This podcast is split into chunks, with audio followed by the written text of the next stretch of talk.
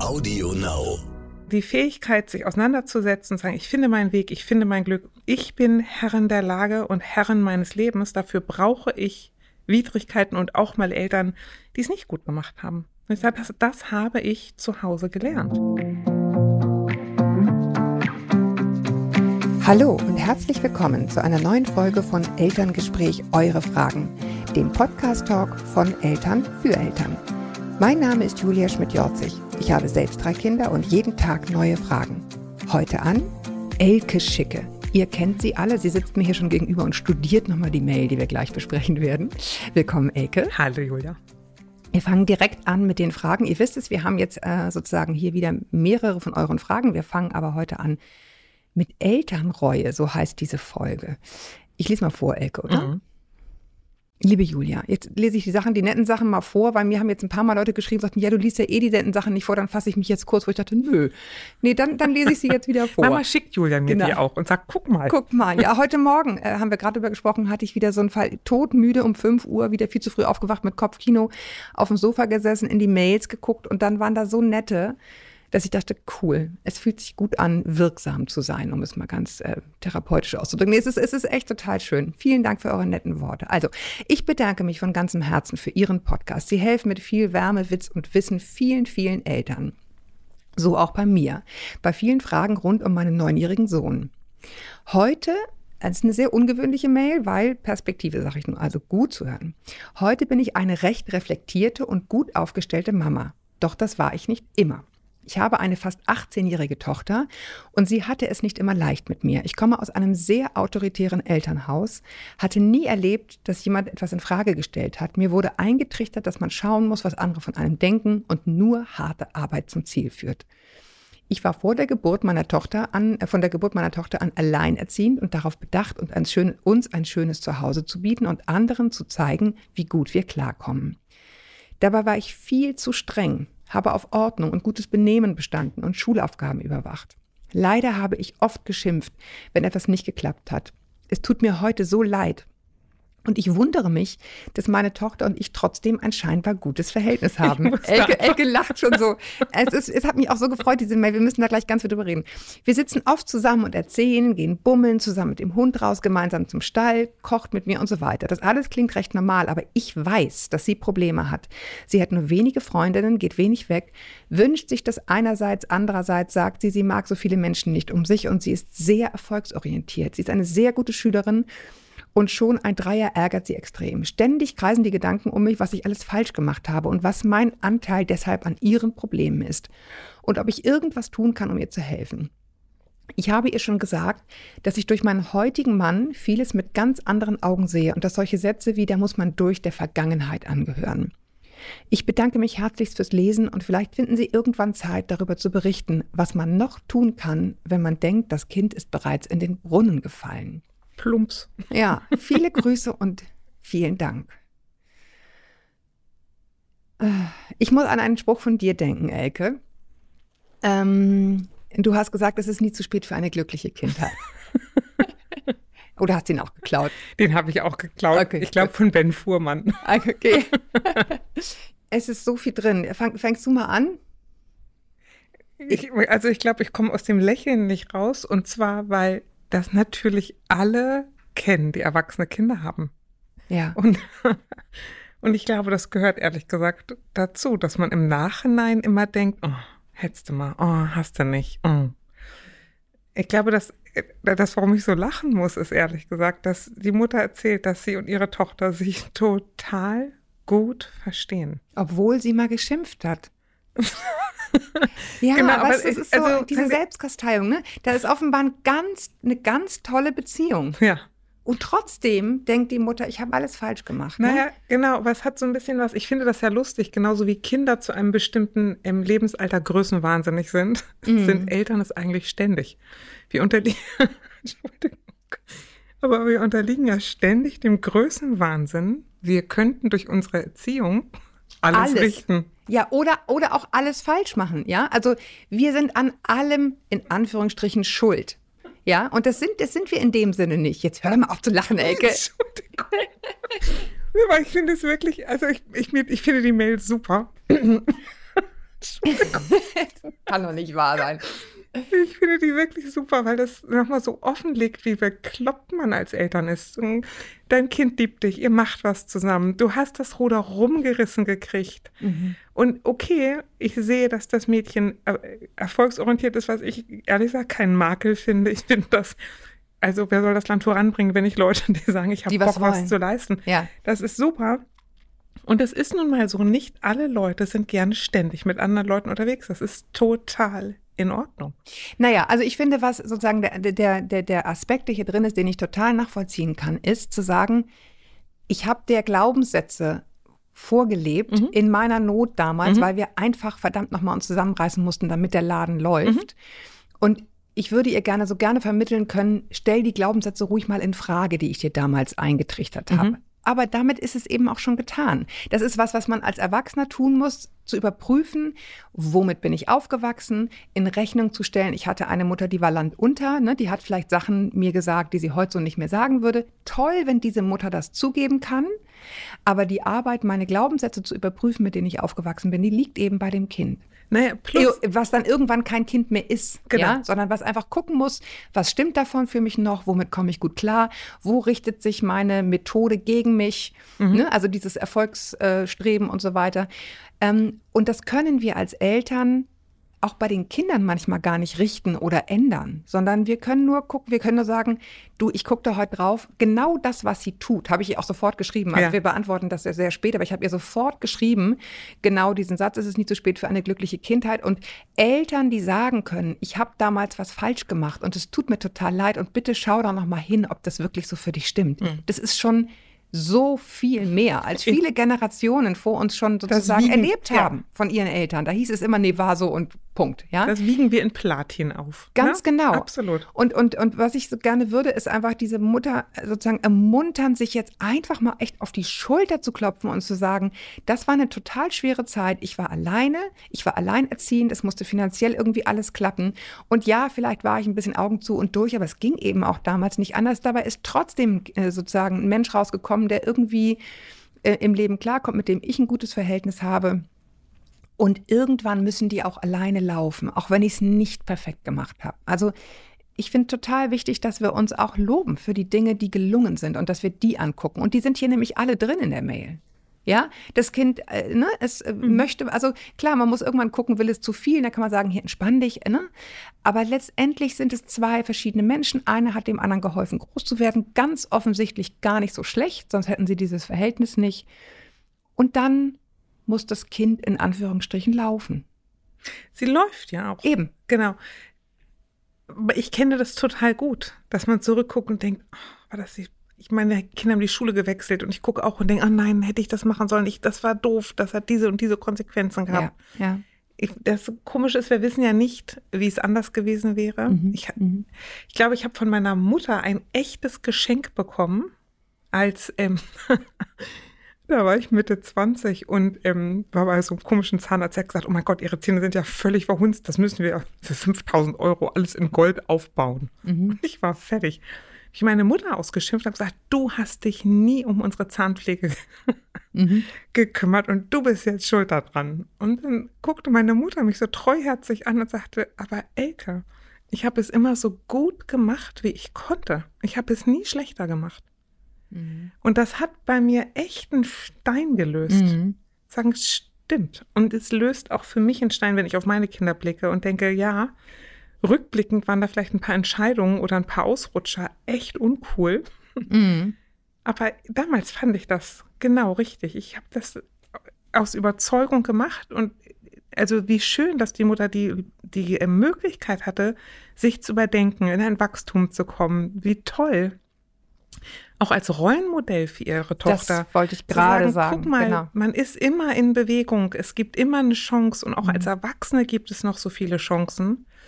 Und wir, es gibt keine Kinder, die nicht vor Herausforderungen stünden. Und mhm. wenn die Mutter jetzt sagt, Mensch, ich glaube, dass meine Tochter so wenig Freundinnen hat, ist ein Problem. Vielleicht ist es auch gute Selbstregulation.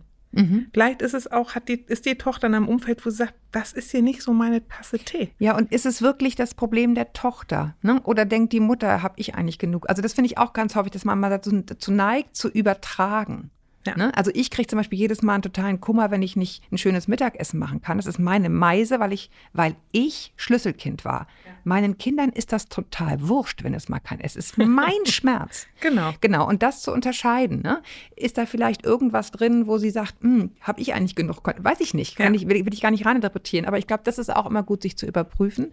Und ähm, für alle, die uns jetzt zuhören, die nicht Kinder haben, die 18 sind, ja, hundertprozentig werdet ihr am Ende, wenn eure Kinder 18 sind, und ich bin jetzt sozusagen auf dem Weg dahin, sagen, das, genau wie du sagst, habe ich garantiert nicht gut gemacht. Das ist schief gelaufen, da habe ich den falschen Kindergarten gewählt, da hätte ich später anfangen sollen zu arbeiten, da hätte ich früher anfangen sollen zu arbeiten, was immer es ist. Aber so ist das Leben.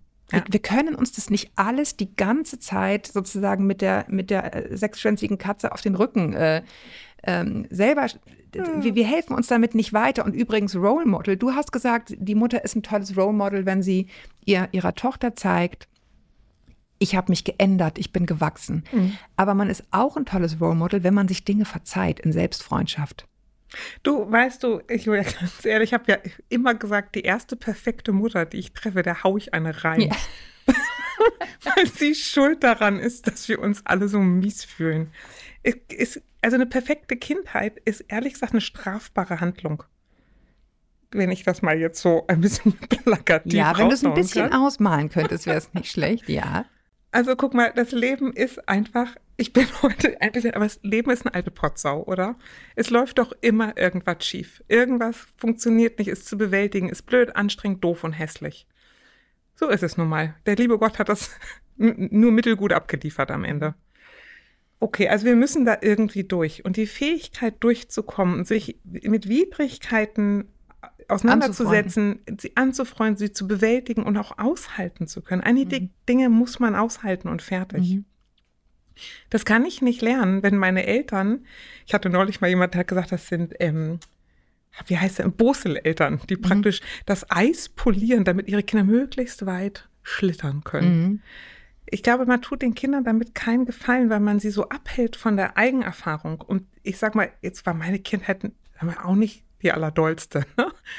Aber die Möglichkeit, die ich hatte zu lernen, mich auseinanderzusetzen und einen Weg und Lösungen zu finden, war total gut und ist letztendlich das, was man dann bei Erwachsenen immer an teuer bezahlten Seminaren als Resilienz verkauft. Mhm. Sagen, die Fähigkeit, sich auseinanderzusetzen und sagen, ich finde meinen Weg, ich finde mein Glück, ich bin Herrin der Lage und Herrin meines Lebens, dafür brauche ich Widrigkeiten und auch mal Eltern, die es nicht gut gemacht haben. Und ich sage, mhm. das, das habe ich zu Hause gelernt. Genau. Und deswegen bleibt es gut und richtig, dass unsere Generationen oder Generationen nennen, muss man jetzt schon sagen, sich Gedanken machen, sich Dinge fragen, ähm, sich Sachen überlegen, aber nicht, wenn es sich als Waffe gegen einen richtet.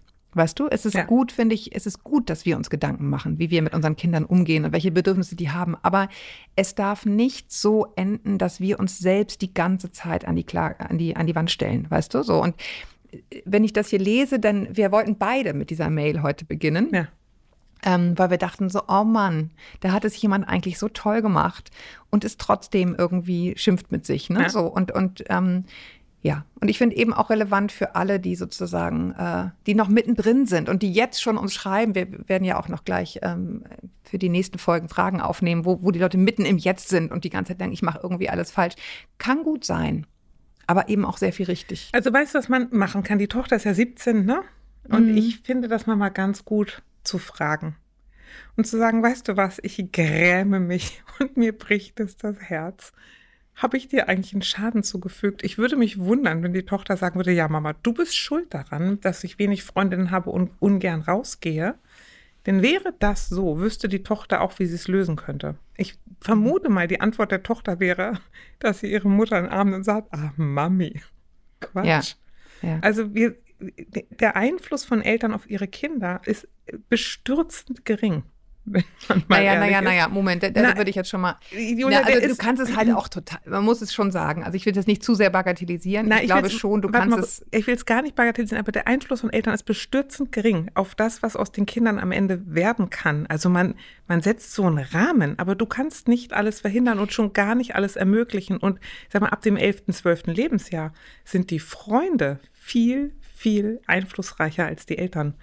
Und da kann man sich auch mal bescheiden zurücknehmen und sagen, ich kann nicht, ich bin, ich bin keine Töpferin die, mhm. die ein Klumpen Kind nimmt und dann, wenn ich richtig perfekt bin, wird da ein Kunststück draus. So ein Quatsch. Nee, es ist, es ist keine, keine mathematische Aufgabe. Ne? Richtig, ich bin eine Begleiterin und ich kann dir helfen, dich kennenzulernen. Ich kann versuchen, dich kennenzulernen und wir können zusammen ausknobeln, so wie du nun mal bist und so wie ich nun mal bin. Wie machen wir es miteinander? aber viel mehr Einfluss, außer ich meine, Manieren kann man seinen Kindern von mir aus beibringen. Aber wie ich mich in der Welt fühle, hat viel, viel mehr mit mir als mit meiner Mutter zu tun. Und ich finde, da werden die Eltern, jetzt mal auch rein wissenschaftlich, ne, mhm. wenn man sich die, die Datenlage anguckt, da nehmen Eltern sich ganz schön in Haft für Dinge, die gar nicht in ihrem Ermessen liegen. Naja, und vor allen Dingen eben auch sowas wie Kummer oder Eigenheiten. Ne? Ja. Also es gibt einfach Kinder, die haben keine Lust auf viele Leute. Es gibt Kinder, die ähm, weiß ich nicht, die sind zum Beispiel Autisten und da kann niemand, also im Sinne von was dafür, weil die dann irgendwie äh, geräuschempfindlich sind. Die sind das, die ja. sind so, das ist ihre Eigenart oder hochsensibel, name it, was immer es ist. Ja. Die werden ihre Herausforderungen haben, wie alle anderen Kinder auch. Und wir werden es leider nicht aufhalten können. Du, aber jede, alle, also alle Eltern, die zuhören und mit Geschwistern aufgewachsen sind, ja, man, mhm. man dürfte über die Tatsache stolpern, dass sie nicht alle gleich geworden sind obwohl sie aus demselben Elternhaus stammen. Mhm. Und die gute Frage von, was haben unsere Eltern da nun schlecht gemacht? Was man ja rausfindet, wenn ich auf mein Elternhaus blicke, wir haben das alle drei sehr unterschiedlich gelöst. Wir mhm. sind nicht mit denselben Werten daraus hervorgegangen, mhm. auch nicht mit denselben Benehmen oder auch nicht mit denselben Berufswünschen. Mhm. So, und, und dann nochmal zu gucken, Eltern bieten, glaube ich, eine Nährlösung Ne? Und die, die kann toxisch sein, die kann aber eben auch sehr gesund sein oder eben einfach, einfach genug, um, um groß zu werden. Ne? Der Eigenanteil von Kindern, der wird total unterschätzt, den die mitbringen mhm. und den auch dann eine Umwelt mitbringt und sich nochmal klar zu, also insbesondere wenn ich an meinen Sohn denke, ich kann, glaube ich, ich bilde mir ein, recht deutlich sehen zu können, wie einige Lebensereignisse, wie zum Beispiel die Zusammensetzung seiner Grundschulklasse oder die Umschulung in die fünfte, wie die auf ihn eingewirkt haben und viel stärker als das, was ich mir erhofft hätte. Mhm. Kommen wir zurück zu, oh mein Gott, habe ich die falsche Schule gewählt, ich bin schon wieder schuld. Aber ich glaube, man darf da ruhig als Eltern ein bisschen bescheidener sein. Mhm.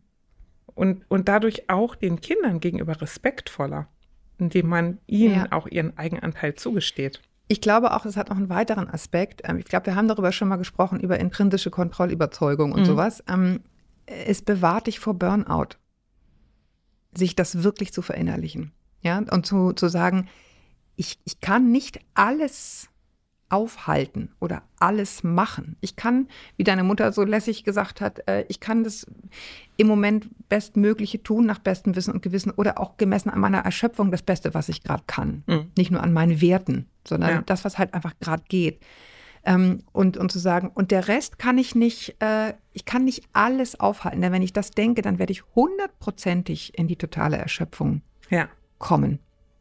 Wir haben das auch schon mehrfach gehabt in diesen Kita-Folgen, ne, wo du gesagt hast, natürlich, wir wollen es gerne so oder so oder so. Und manchmal ist es so. Ich bin alleinerziehend, wir müssen die Wohnung bezahlen, der Vater zahlt nicht oder andersrum, die Mutter ist irgendwie weg, was immer es ist. Und dann mag es sein, dass es noch schöner wäre, wir könnten fünf Jahre gemeinsam zu Hause und die ganze Dinkelbrot backen, aber es geht einfach gerade nicht. Und wir müssen mit den Gegebenheiten dann wird es auch gehen. Ne? Weißt du, ich glaube auch ganz ehrlich, ähm, also ich, ich, glaube, die, die, Hauptfrage, die man sich als Eltern stellen sollte, oder das, ich glaube, was unsere Hauptaufgabe ist, zu sagen, ich liebe dich von oben bis unten und einmal rundherum. Und wenn das Kind das aufgesogen hat mhm. und dann kommt so ein bescheuerter Glaubenssatz zu ihr und trotzdem musst du gut in der Schule sein oder ja. und trotzdem haben die Manieren zackig zu sitzen, mhm. dann ist das äh, unangenehm, aber ich sag mal eben kein Lebensverhinderer. Mhm. Na, dann ist das, was man sagt, ja, das war nervig oder doof und das ja. hat eine Position gewonnen. Aber wenn das Wesentliche zwischen uns ausgetauscht ist, dann kann man nicht mehr so viel falsch machen. Ja, aber guck mal, das ist ja genau das. Ich lese es nochmal vor, weil mhm. es hier wirklich exemplarisch. Ich äh, alleinerziehend und darauf bedacht, ein schönes Zuhause zu bieten und anderen zu zeigen, dass wir gut klarkommen. Dabei war ich viel zu streng, habe auf Ordnung und gutes Benehmen bestanden und Schulaufgaben überwacht. Leider habe ich oft geschimpft, wenn was nicht geklappt hat. Es tut mir so leid und ich wundere mich, dass meine Tochter und ich trotzdem ein scheinbar gutes Verhältnis haben. Das muss man sich wirklich auf der Zunge zergehen lassen. Ja, wir dürfen auch mal sagen, es reicht. Setz dich hin, du bist in Ja. fünf Minuten dran, jetzt hältst du den Schnabel. Ja. Und trotzdem werden unsere Kinder uns lieb haben, solange wir sie bitte natürlich nicht verhauen. Ja, aber wenn die, wenn die Summe der Teile stimmt, dann darf man auch mal unperfekt sein. Denn, wie gesagt, Role Model, ne? Guck mal, sie, sie, sie traut sich selber nicht zu, dass sie sozusagen nicht, nicht unperfekt sein darf, aber sie wundert sich, dass ihre Tochter das jetzt die ganze Zeit sein will. Also Role Model sein heißt auch freundlich mit sich selber Ja. sein. Ne? Ich hatte mal so ein tolles Erlebnis mit meinen Kindern. Die habe ich vom Kindergarten abgeholt und mein Sohn war irgendwie nervig, keine Ahnung. Und ich hatte, also ich bin auf den niedergegangen wie ein Sommergewitter, wirklich Mecker, Mecker, Schreipöbel. Und als ich endlich fertig war, klopfte meine Tochter ihm so aufs Knie und sagte, mach dir nichts draus, ich glaube, sie ist müde. Ja. ja. Und das fand ich aber ganz, ich fand das gut. Zu sagen, ja, stimmt, ich bin auch müde. Und Ja. auch für die Kinder zu sagen, das hat mit mir gar nichts zu tun. Also nur ist die Frage, hat ihre Tochter das aufgesogen, als ich bin es? Oder hat ihre Tochter auch gesagt, ja, Mama hat schon wieder einen Flitz? Also wie die meisten Kinder ja sagen, was hat denn deine Mutter gesagt? Weiß ich nicht, sie hat gemeckert. Also, Mhm. Gute Frage, ist die überhaupt durchgedrungen?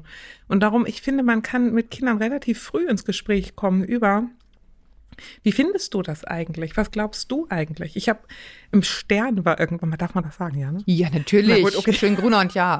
Go, go, go. Aber im Stern war, da waren die Kinder an der Grundschule mal so ein, ähm, so ein Erziehungscheck. Da sollte man ankreuzen, was für ein Erziehungstyp man ist. Und ich habe das mit den Kindern zusammen ausgefüllt.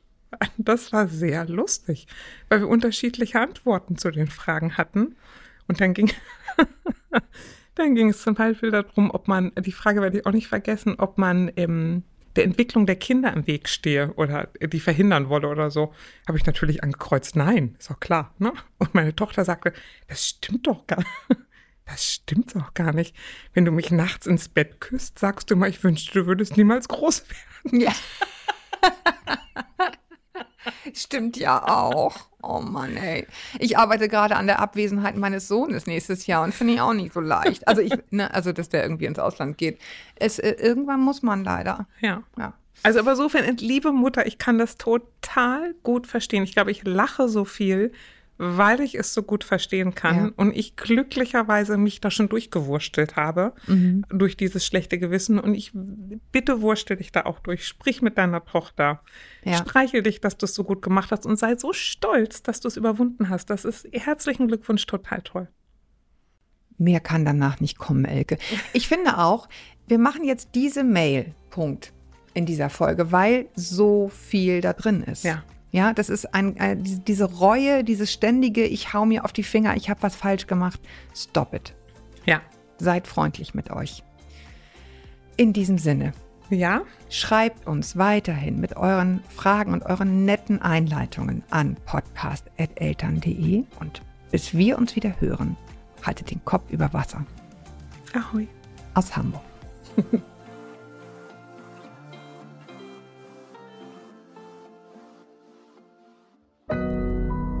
Audio Now.